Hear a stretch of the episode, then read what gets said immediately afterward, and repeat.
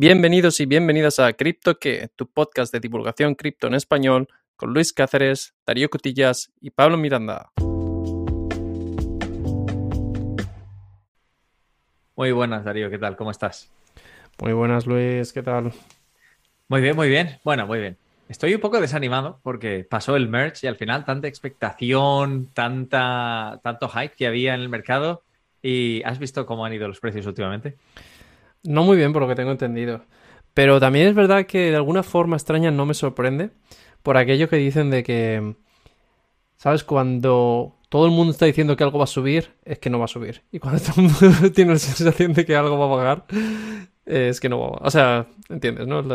Sí, sí, lo entiendo. O sea, que tú, tú, pensabas en hacer un short a Ethereum con las perspectivas del merch. Sí. Eh, me arrepiento de no haberlo hecho. Y bueno, esto es siempre fácil hablar todo lo pasado. Pero la verdad es que estaba, estoy un poco últimamente quemado con esto de, del trading y como no tengo mucho tiempo, digo, va, eh, me molaría hacer un short aquí y, ver qué pasa. En plan, eh, a la lotería.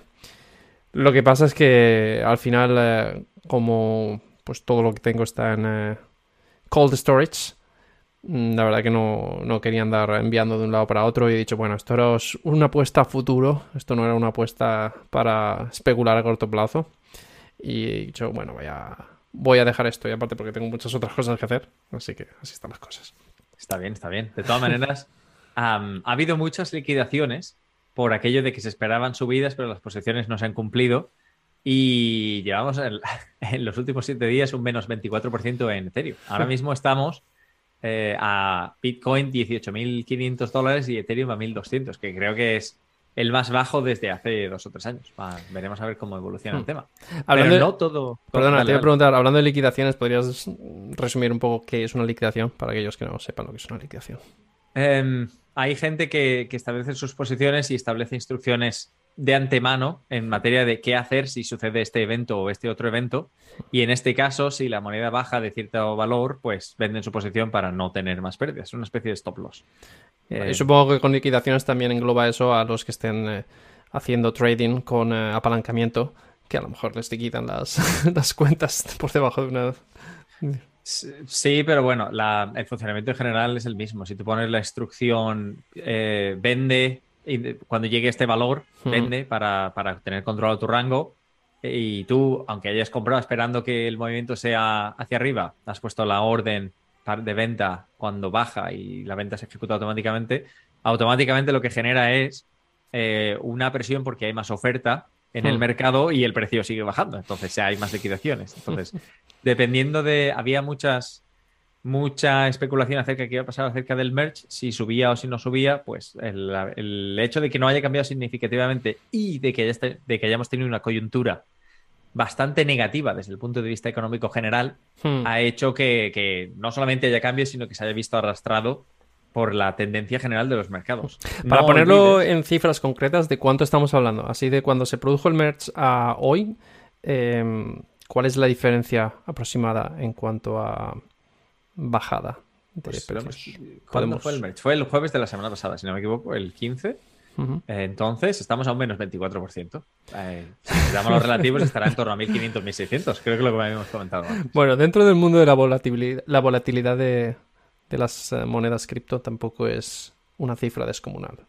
No, y a ver, es cierto que con el merch había muchas expectativas de que ahora Ethereum ya no iba a ser un, un criptoactivo tan perjudicial para el medio ambiente pero significativo, lo que es significativo, todavía no ha pasado nada. Esto tiene distintas fases y las que vienen después van a añadir funcionalidad. Vamos a ver qué pasa cuando llegue el sharding, pero en un principio, aunque tengamos un mecanismo de consenso distinto y hmm. es una buena es un buen reconocimiento a la ingeniería detrás del proyecto que no haya habido interrupciones en la red, en materia de funcionalidad y las capacidades, nada ha cambiado. Ni hacks hasta ahora, ni cosas del estilo. Exacto. Bueno, ha habido hacks, pero en otros eh, proyectos y en otros protocolos. Mm. En cualquier caso, es importante también eh, mencionar un par de cosas que añaden a la coyuntura, porque, punto uno, cuando decimos que, que ha habido una mala coyuntura general, me refiero a ha habido anuncio de la Fed, de la Reserva Federal Americana, de una subida tercera consecutiva de los tipos de interés al 0,75%, hmm. eh, lo cual nunca ayuda porque ya hace que los tipos se pongan a, un nivel relativamente elevado. Incluso hay. 0,75. Esto es el anuncio. ¿Esto es lo que se esperaba que va a subir y ya está confirmado? ¿O, lo que va. O, ya. Eh, perdón. O lo que se espera que va a subir. Porque he leído por ahí que algunas. Hay gente que dice que incluso va a subir más de lo esperado. O sea, que va a subir al 1%. Cuando, eh, cuando sale Jay Powell, el, jefe máximo de la Reserva Federal, y viene a decir vamos a subir los tipos 0,75, ya está confirmado. Que sea la última subida es otra historia. De hecho, es la tercera subida consecutiva, pero esto se revisa periódicamente hmm. y te van dando las expectativas de lo que sucede o no sucede. Normalmente no se suele prestar atención a este tipo de eventos si la situación es estable, pero en el momento en que hay volatilidad como ahora y hay un caso de inflación elevada, se suben los tipos para intentar frenar la inflación. Quizá tenemos que, indagar un poco en esto. ¿Por qué, ¿Por qué se suben los tipos para combatir la inflación? ¿Qué efecto tiene esto en la economía? A ver, resumiendo mucho, porque si no me equivoco mal, lo comentamos hace un par de semanitas o tres. Em, subir los tipos de interés hace el dinero más caro, hace que prestar dinero sea, sea más caro porque cuando tú te vas a pedir una hipoteca, el, tipo de interés que te, van a, que te van a señalar es superior, tu coste va a ser superior. Hmm. Em, y esto hace que sea menos atractivo para ti en, como consumidor. Con las empresas, ellos se financian también a, base de, deudas y préstamos de los bancos. Ya igual no es tan interesante hacer ese proyecto que iban a hacer, que esperaban que les diera un X% por ciento de rentabilidad, porque el tipo de interés que tienen que pagar para la financiación es más elevado de lo que esperaba. Imagino que es lo mismo para la gente que ha tomado préstamos para invertir tanto en acciones como, como en proyectos cripto, etcétera, porque al final cuando los préstamos son muy baratos, si eres una persona con cierto, con cierto gusto por el riesgo, puedes perfectamente coger esos préstamos e invertirlos en, acciones, invertirlos en, en, bueno, especular con ello, porque esperas cierta ganancia con lo cual eso ya no es tan atractivo y es más, seguramente incluso es ahora algo bastante negativo. Eh, sí, exacto. Y de hecho había, había muchos usuarios en el mundo cripto que buscaban oportunidades de arbitraje. Quiere mm. decir, tomo prestado de un sitio a un tipo de interés bajo y lo invierto en un protocolo que me da garantías de, de un rendimiento más alto y luego pago la diferencia, pago lo que debo y me quedo con la diferencia que es superior. Y este tipo de, proposiciones se convierten mucho más arriesgadas. También es cierto que en materia general no se suele pedir prestado para invertir en este sentido, pero vale. Asumiendo que el caso es el caso. Yo he visto por ahí eh, gente que decía, he pedido un préstamo en el banco y lo he invertido todo en, eh, Bitcoin y cosas así. Vamos a dejarlo en recordatorio. No queremos proporcionar consejos financieros, simplemente queremos observar y analizar lo que estamos viendo hoy día. Pero... No, no, no, pero podríamos decir que eso no entra dentro de la categoría de mm, invierte lo que puedas perder. Porque, digamos, si estás pidiendo prestado, a lo mejor no puedes perderlo. Estarías en, estarías en negativo neto, lo cual nunca es recomendable. Pero bueno, otro de, los, otro de los temas que quería comentarte, porque sí, la subida de tipos se espera y la hmm. coyuntura general no es buena, lo cual evidentemente nos lleva donde nos lleva, pero es que el gobierno estadounidense ha sacado un, informe que hmm. ellos llaman un marco comprensivo de criptomoneda el, pasado viernes, creo que fue la pasada semana, hmm. y, trae consecuencias interesantes, porque se sabe, se sabía, Joe Biden analizó y lo comentamos también aquí en, este, en nuestro podcast, que querían mirar a, a potencial regulación, y la regulación de por sí no es mala, es cómo afecta al ecosistema, pero tener seguridad jurídica que lo que estás haciendo está bien hmm. o mal, o que está dentro de los, de los parámetros establecidos por, la regulación local, siempre es bueno. A la larga puede ser incluso positivo. Porque estás aceptando. Estás aceptando, pero claro, todo depende de cómo regules, si regulas para destruir o regulas para, digamos, eh, prevenir eh, usos fraudulentos, para proteger a los consumidores, etcétera.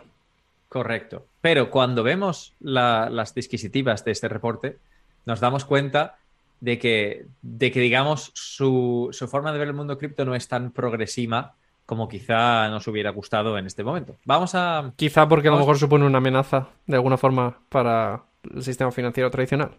Sí, vamos a comentarlo. Aparte, eh, los eventos recientes siempre tienen influencia en la regulación que se va haciendo. Cuando Terra deja un agujero de, 60 billones de dólares, pues evidentemente cuando mira el regulador lo puede ver como vamos a intentar proteger a consumidores, inversores y negocios y vamos a asegurarnos de que ninguna de las ICO eh, comprometan los principios de los securities. Si te acuerdas, había un test en el cual se intenta entender si una si todos estos proyectos son securities o no. Y, y aunque en un principio, respondiendo a las preguntas de manera literal, no lo son, también hay, hay voces, como por ejemplo el presidente de la SEC, de la Securities Exchange Commission, Gary Gensler, que, básicamente ha dicho que él cree que todo cripto es son securities, incluso Ethereum, Proof of Stake.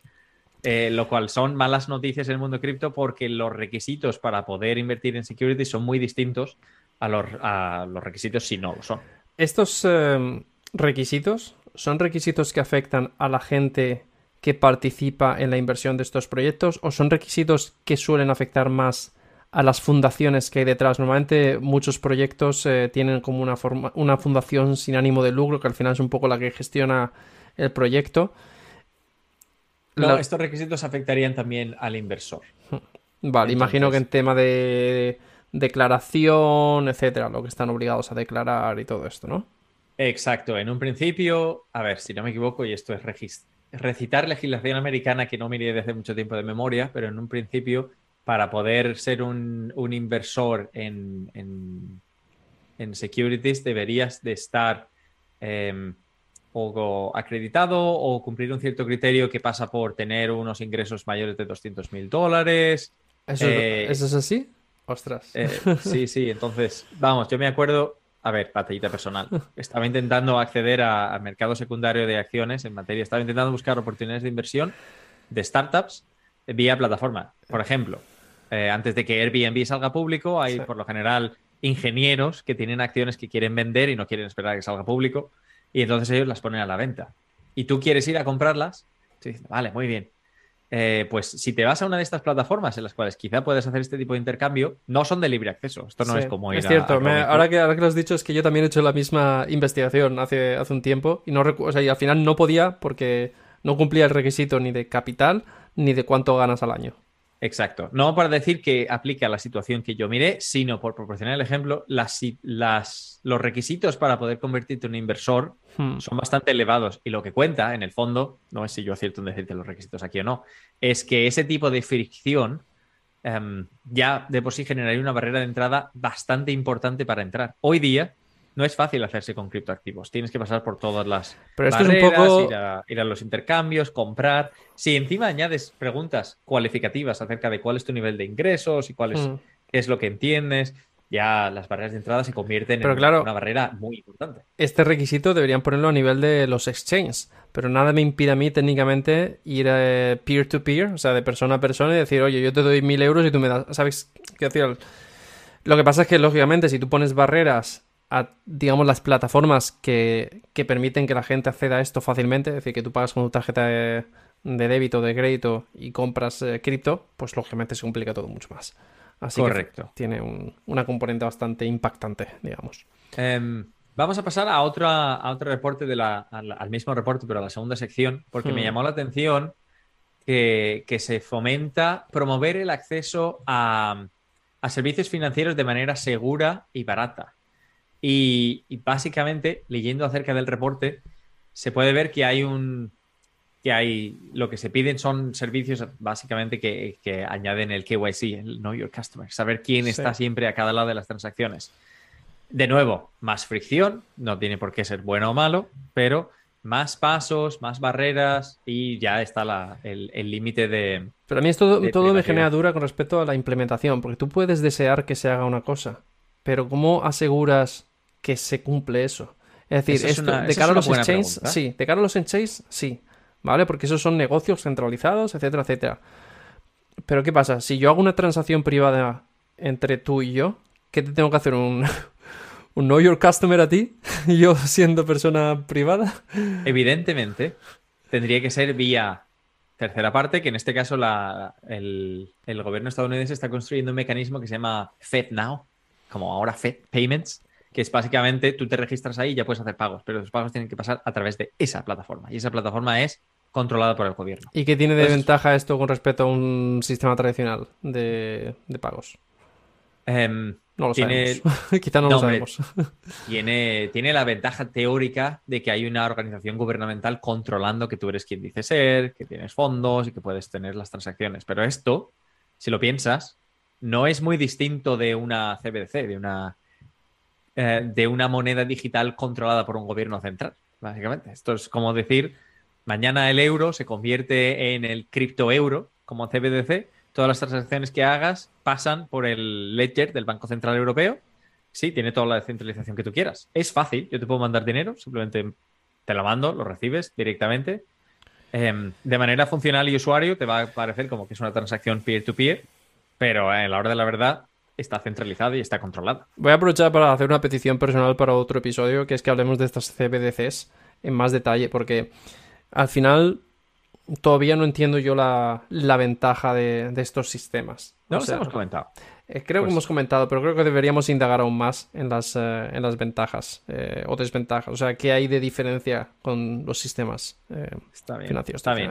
Bueno. Digamos, vale, lo, ese es un tema interesante y por no entrar mucho en materia y destrozar nuestro futuro episodio, digamos que hoy día la- los- las autoridades monetarias controlan la circulación en base a el dinero que imprime y luego el dinero que se introduce en la economía, eh, que se conoce como el multiplicador bancario, pero aun teniendo una estimación de cuánto dinero hay en el sistema, no hay trazabilidad completa de Hmm. dónde está ese dinero Ujú. el efectivo es una gran prueba de ello. Si yo te doy Sí. a ti 20 euros o 20 dólares, nadie sabe que tú los tienes porque no se, no se sigue ese efectivo. Sí. Cada vez se está intentando aportar mayor trazabilidad, sobre todo en materia digital, para saber dónde va el dinero. Pero siguen habiendo los maletines con los billetes de 500 famosos. Pero ¿crees que podríamos en algún futuro pasar a una situación en la que el dinero, el, el cash no existe y solo existe el dinero digital? Sí, con, con límites. O sea, ¿qué pasa si vives en una zona donde no hay, donde no hay cobertura, donde no tienes Mm. internet? Tú no puedes hacer este tipo de medidas hasta que sean 100% acceso universal y, y que todo el mundo las quiera. Porque quiero decir, si tú tienes que hacer trading con un país y ese país no le da la gana de aceptar tu dinero virtual, Bueno, pero eso pasa igual con el dinero físico. Si, te- si has mirado lo del gas en Rusia, Sí. si Rusia quiere que le pagues en rublos y tú quieres pagar en euros y Rusia te dice, no, no, por aquí se va a París, pues ya sabes lo que pasa. pues te cortan el Claro. gas. te cortan el gas. Pero a lo que me refiero es, no es que todo el mundo lo acepte en el sentido de que el receptor lo acepte, sino que todo el mundo tenga la posibilidad de entender que ese dinero es digital y que funciona y lo pueda manejar. Vete tú ahora, por ejemplo, a explicarle a una señora de 92 años que no tiene ni teléfono móvil que todo el dinero es digital, que todas las monedas están representadas en un aparato digital y que es la manera de pagar em, eh, para todos los actos de su vida cotidiana. Pues lo más normal a estas alturas es que haya problemas de la implantación en ese sentido. Hmm. ¿O qué haces en las zonas donde no hay cobertura por Internet? ¿Cómo vamos a proporcionar? ¿Qué haces con la gente que no tenga dispositivo móvil o que no sepa leer o escribir para poder entender qué significa esto que estás viendo? Hay, hay un montón de impedimentos, pero esto no es óbice para decir que evidentemente, desde un punto de vista de control, desde un punto de vista de evitar el, el lavado de dinero, desde un punto de vista de mantener eh, el dinero en circulación y controlado, es, está en el propio interés de los gobiernos, como agentes reguladores, tener Claro. básicamente un, un ledger, un libro de cuentas distribuido, donde ellos puedan saber todas, absolutamente todas las transacciones y las puedan ver. Para mí todo También esto del control, o sea, yo lo entiendo hasta cierto punto, pero la verdad es que a veces me parece que, que se pasan. Se pasan. Y te voy a poner un ejemplo. Em, ahora mismo he estado mm, con una venta de un piso y otra y otra compra de otro piso, ¿no? Y mm, bueno, pues para la venta del piso, por ejemplo, se ha producido una plusvalía y me he querido pasar ese dinero de una cuenta a otra, ¿vale? Pues he tenido que esperar hasta una semana mm, con diversas llamadas al- a los diversos bancos, pese a haberlo hecho todo a través, o sea, la, com- la- la venta del piso no la hago yo directamente que alguien me pone dinero en la cuenta, no. O sea, se hace a través de un banco, el banco sabe dónde viene, etcétera. Pues aún así he tenido que estar enviando información de la cuenta donde la estoy enviando, que es mía, información que demuestre que esa cuenta es mía, eh, resol- eh, resolviendo una serie de preguntas, qué voy a hacer con ese dinero, no sé qué, no sé cuánto. Pues yo qué sé lo que voy a hacer, de momento lo quiero poner en esta cuenta, ¿sabes? Vale, vale. Y, y- y todo el proceso, digo, vamos a ver, si yo quería aprovechar en ese momento una oportunidad de, de inversión, porque he visto, hostia, esto lo puedo invertir aquí. O sea, he tenido que estar esperando toda esa semana hasta que llega. Y vale, hasta ahí lo, lo- lo acepto. Pero Claro. luego Sí. Te iba, te iba a decir que. Que, que también a la hora de, de usar esto, o sea, ahora para comprar este otro piso y quiero usar este- estos, fondos, resulta que tengo que ir, o sea, no puedo, no puedo decidir yo, yo envío este dinero a la cuenta de esta persona, no, tengo que ir a través de un banco. Pues el banco me cobra más de 400 euros solo por gestionarme la, la transferencia. O sea, ¿por qué? Quiero decir, por apretar un botón. ¿Realmente esos 400 euros están justificados? No. ¿Por qué, por qué lo hacen? Porque tienen el, el poder, tienen el monopolio. Entonces, este, este es el, el gran problema que tengo yo con el hecho de, de que otros controlen lo tuyo, que luego te pueden poner las normas que les salgan de las narices. Y, o sea, yo... Es. eh, o sea, vamos. Veo todo lo del. O sea, todo lo de resolver preguntas y todo eso me parece muy bien. el evitar el lavado de dinero y todo eso. Pero se debería poner límites, desde mi punto de vista, ya que estás controlando lo que hacen los privados, también deberían poner límites a las cosas que pueden hacer un banco. Un banco que te cobre 400 euros por gestionar una transferencia, es decir, que a, él, que a ese banco no le ha generado ningún coste más que, que el coste telefónico. O sea, esa persona no cobra 400 euros por los 10 minutos que te está atendiendo a ti al teléfono. Entonces, no me cuentes historias. Eso, No estaría eso mal. es un abuso. No estaría mal como salario. Pero vale, vamos a. Voy a diferenciar entre la implementación de un modelo u otro Sí. y luego los costes. Evidentemente se puede hacer más barato. Hoy con las estructuras que hay, cierto. Lo necesitan tener los bancos oficinas, pregunta aparte. No vamos a entrar en ese tema porque lo que cuenta es que en el fondo tú lo puedes hacer más eficiente de una manera u otra. Pero Hmm. todo parece indicar que vamos hacia monedas representadas de forma virtual con trazabilidad total acerca de lo que estás haciendo. Y el único impedimento que hay para evitar que lleguemos a esa posición somos nosotros los ciudadanos pensando en qué vale más. Privacidad en el sentido de que nadie puede, de que tú tienes la autonomía para hacer lo que quieras con tus propiedades, con tus posesiones, con tu dinero, o la seguridad de que nunca vas a tener ningún acto ilícito que te, que te afecte a ti en tus vías de comercio. Hmm. Porque otra cosa, tú quieres venderle la casa a alguien y quieres asegurarte de que el otro tiene dinero y te puede pagar, y la transferencia se hace cuando tú le das las llaves. Hmm. El sistema actual también tiene ciertas garantías y ventajas, así que sin Sí, entrar sí. En, el, en el tema de costes, Sí. es simplemente añadir más trazabilidad y utilizar la, la estructura digital que tenemos para convertir lo que hoy día todavía es papel y monedas en algunos territorios en la representación digital, sin más.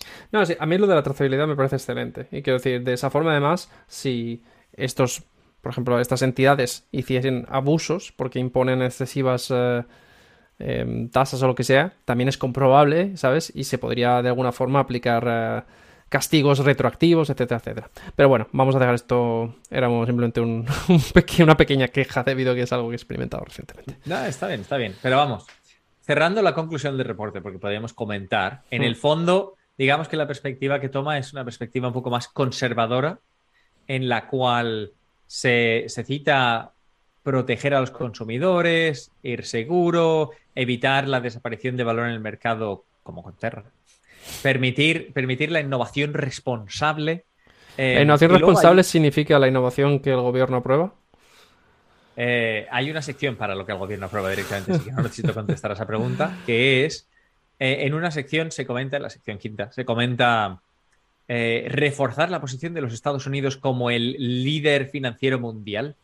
Y aquí ya directamente comentan, de, de la misma manera que comentaba el reporte de la Unión Europea, o sea, no nos vamos a poner cuotas, que no van a permitir que ninguna tecnología cripto les, eh, les amenace a la soberanía de de los Estados Unidos en materia monetaria y financiera. O sea, y ojo, y lo comentó Pablo también la semana pasada, Sí. para los, para los bancos centrales y para los gobiernos de nuestros países, que haya una criptomoneda que ellos no tengan control y que por tanto no tengan acceso a la política monetaria, Hmm. que se pueda convertir en la moneda de, de Cursor eh, que utiliza la gente para hacer intercambios de valor, Sí, es un riesgo extremadamente elevado. Entonces, claro. están las buenas, que es te dejo circular, pero hasta siempre y cuando juegues al juego que queremos, y están las malas, que es si no te comportas, cualquiera que opere con cripto a la cárcel. Y vamos, Hmm. no, evidentemente no han llegado ahí, Sí. pero está claro que hay. Lo Sí, van a que va a haber castigos y va a haber. sí. Es curioso porque al final esta cosa de. eh, o sea, de que no puedes controlar em, tu política monetaria, etcétera, etcétera. Eso es cierto para las grandes economías, pero hay países cuya, aunque tenga una moneda legal en curso propia, en realidad la, mayoría de las operaciones, etcétera, se hacen en una moneda extranjera, con lo cual tampoco tienen control sobre eso. Claro, y ahí llegas al, punto del Salvador. Es decir, tú mañana puedes decir, Ethereum es mi moneda de curso legal. Perfecto. Nadie te lo impide, pero mm. también tienes que vivir con las consecuencias de que tú sigues sin tener ningún control sobre lo que está mm. pasando en tu territorio. Ahora, si es el dólar o es el Bitcoin o es el Ethereum o es cualquier otra cosa, ya es en, cada administración de pensar si le va bien, si no le va bien, si está en mm. sus intereses tomar esta decisión o no y de ver cómo, cómo se adaptan. Pero vamos, simplificando el reporte, el punto final que se menciona es una mención que se debería eh, que todas las agencias de los Estados Unidos deberían empezar a estudiar el potencial de una, de una CBDC. O mm. sea, digamos que tanto, el, tanto la zona euro como, como el, reporte americano van en la misma dirección, así que no me sería de sorprender y además creo que lo comentamos, China hizo un experimento controlado con una moneda digital en un... Mm. como hacer A-B testing, pero en un entorno controlado con, con un grupo eh, reducido de personas. Todos los gobiernos están intentando entender cómo pueden utilizar las nuevas tecnologías para su avance sin que cambie la estructura financiera mundial. Así que es importante, para mí al menos, querido Darío, comentarte que el mundo cripto va a seguir funcionando de manera paralela a cómo avance las CBDC y las monedas gubernamentales. Simplemente con, un, con una área de influencia que va a ser en torno a la aplicación de la tecnología blockchain y de los proyectos dApps y DeFi y toda la tecnología que tengamos, NFTs, hmm. eh, en un entorno más determinado y más concreto, pero no en cuanto a reemplazar toda la política monetaria mundial. Eso está claro que, que yo a corto o medio plazo no lo veo. o sea que. Pero bueno, no lo he visto desde el principio. Pero es interesante. Al final, creo que lo, lo que deberíamos comentar es. A corto y medio plazo, ¿Cómo vemos que este tipo de, reportes van a afectar a las criptomonedas? ¿Crees que esto afecta al precio de, digamos, la mayoría de las criptomonedas o que ese precio está más bien motivado de otros factores macroeconómicos, como pues puede ser la situación mundial, inflación, eh, tasas de interés que suben, eh, eh, incertidumbre sobre sobre lo que va a pasar debido a la, a, la guerra en Ucrania, etcétera, etcétera. A ver, todo afecta. Si tú eres un inversor y estabas pensando en, en, invertir en un proyecto del mundo cripto y lees que el gobierno norteamericano está planteando eh, añadir barreras de entrada y planteando establecer límites a las transacciones que puedes hacer sin reportarlas al gobierno, em, sabes que es más complicado que ese proyecto tenga futuro éxito sabes que eh, las posibilidades dentro de todo lo que esos proyectos pueden hacer se pueden limitar, pero tampoco es el fin del mundo. Quiere decir, dependiendo de, dependiendo de qué es lo que hiciera el proyecto en sí, tampoco se tienen que ver tremendamente afectados. La situación macroeconómica, sin embargo, afecta de una manera directa. Quiere decir, cuanto si las perspectivas de recesión son grandes, el perfil de activos en los que se suele invertir cambia. Y ya no es, no es igual el, mismo, la misma seguridad que tú buscas. Por ejemplo, en el caso de la economía doméstica, en lugar de invertir en cripto pensando que te puede dar más rendimiento, igual prefieres pagar la letra o la hipoteca amortizando más porque, los intereses se están fundiendo. Exacto. O ni siquiera tienes el capital para poder invertir en cripto porque tienes que dedicarlo a la subida del tipo de interés que te repercutida a ti en tu hipoteca. que no es poca, ¿eh? Que no es poca. Exacto, pero esto quiere decir con menos capital disponible, menos mm. inversión, eh, la, la presión en el precio, eh, la demanda no es tal, la gente vende más para acceder a liquidez y por tanto los precios bajan. Pero esto. Y esperemos que no venga acompañado de momento, ¿no? De tasas de desempleo más alto, porque entonces sí que tenemos la, la fórmula perfecta para entrar en una recesión brutal. Claro, pero luego está la otra pregunta, que es, los activos alternativos tampoco lo están haciendo mucho mejor. Quiero decir, cuando miras las acciones de las empresas del mundo tecnológico, por ejemplo... Sí, 60%, 70% abajo desde principios de año. Está todo abajo. Quitando las grandes eh, tipo Microsoft, etcétera. Y tampoco te diría que... No, no, que han bajado, pero quiero decir, se han mantenido más estables porque normalmente se utilizan dentro de ese mundo como un poco de refugio, de activo refugio. O al menos es mi, mi entendimiento. Bueno, también se utiliza el oro. Pero vale, ¿qué te parece si, lo dejamos aquí? Que al final. Creo que sí. Ya para así me ha parecido un que está bien por tratar este tema actualizado. Venga, hemos, hemos, tocado, resumiendo, la subida de los tipos y lo que afecta, hemos tocado la regulación, hemos tocado el impacto del merge eh, en la subida o bajada de precios, en este caso, y la coyuntura general. Así que no está mal para una sesión ligerita de podcast. Muy bien, pues ya está. Yo ya no digo nada más. Un saludo para todos. Un abrazo. Another day is here and you're ready for it. What to wear? Check. Breakfast, lunch and dinner? Check. Planning for what's next and how to save for it? That's where Bank of America can help. For your financial to-dos, Bank of America has experts ready to help get you closer to your goals. Get started at one of our local financial centers or 24-7 in our mobile banking app. Find a location near you at bankofamerica.com slash talk to us. What would you like the power to do? Mobile banking requires downloading the app and is only available for select devices. Message and data rates may apply. Bank of America and a member FDIC.